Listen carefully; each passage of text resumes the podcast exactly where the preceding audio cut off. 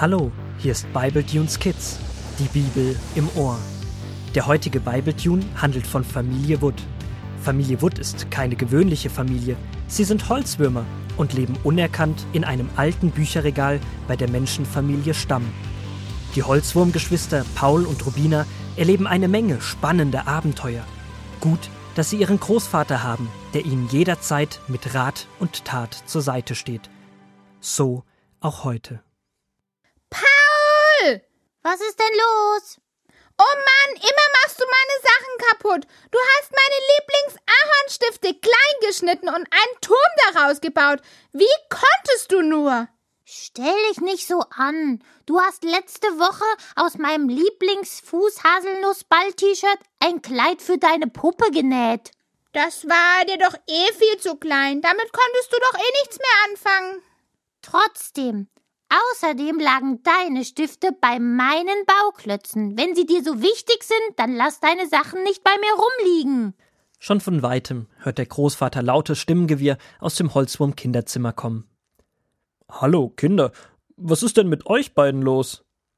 Die beiden Holzwurmkinder beginnen sofort dem Großvater in einem wilden Durcheinander alles zu erzählen, was sie gerade an dem jeweils anderen alles stört. Der Großvater lässt dies einige Momente geschehen, und beginnt dann mit ruhiger Stimme zu sprechen. Dann ist ja gut, dass ich heute Abend zu euch gekommen bin, um euch die Geschichte von Jakob weiterzuerzählen. Ich glaube, wir können da wieder so einiges lernen. Und so liest der Großvater aus der Bibel 1. Mose 27, Vers 41 bis 1. Mose 28, Vers 5. Da wurde Esau sehr, sehr zornig, und er beschloss, wenn unser Vater gestorben ist, werde ich meinen Bruder Jakob umbringen. Als Rebekka hörte, dass Esau seinen Bruder Jakob umbringen wollte, rief sie Jakob zu sich. Sie erklärte ihm, Dein Bruder Esau will sich an dir rächen und dich erschlagen. Darum sollst du tun, was ich dir jetzt sage. Fliehe nach Haran, wo mein Bruder Laban lebt, und bleib bei ihm, bis Esau nicht mehr zornig auf dich ist. Dann will ich dir jemanden schicken und dich zurückholen lassen denn Rebekka hatte Angst, an einem Tag ihre beiden Söhne zu verlieren. Dann rief auch Isaak Jakob zu sich und gab ihm noch einen Rat. Wenn du bei Laban bist, kannst du dir auch eine Frau aus unserer Verwandtschaft suchen. Er segnete Jakob noch einmal und bat Gott, ihn immer zu beschützen und ihm Gutes zu tun. Dann ließ er ihn gehen, und Jakob machte sich auf den Weg nach Haran. Der Esau ist ganz schön sauer. Klar ist er sauer, kann ich voll verstehen. Ist euch aufgefallen, wie sich Jakobs Vater Isaak verhalten hat? Ja, das verstehe ich gar nicht. Er wurde doch genauso von Jakob belogen und betrogen. Und doch ist er so nett zu ihm. Gibt ihm sogar noch Ratschläge, wie Jakob ein gutes Leben haben kann und segnet ihn. Eigentlich hat er doch was ganz anderes verdient. Wisst ihr, unser Handeln hat immer Konsequenzen. Auch Jakob erlebt dies später noch in seinem Leben.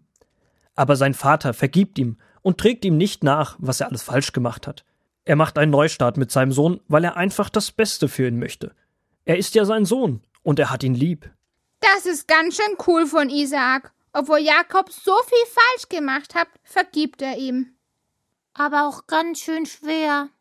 Da gebe ich dir recht, Paul. Das ist nicht immer einfach.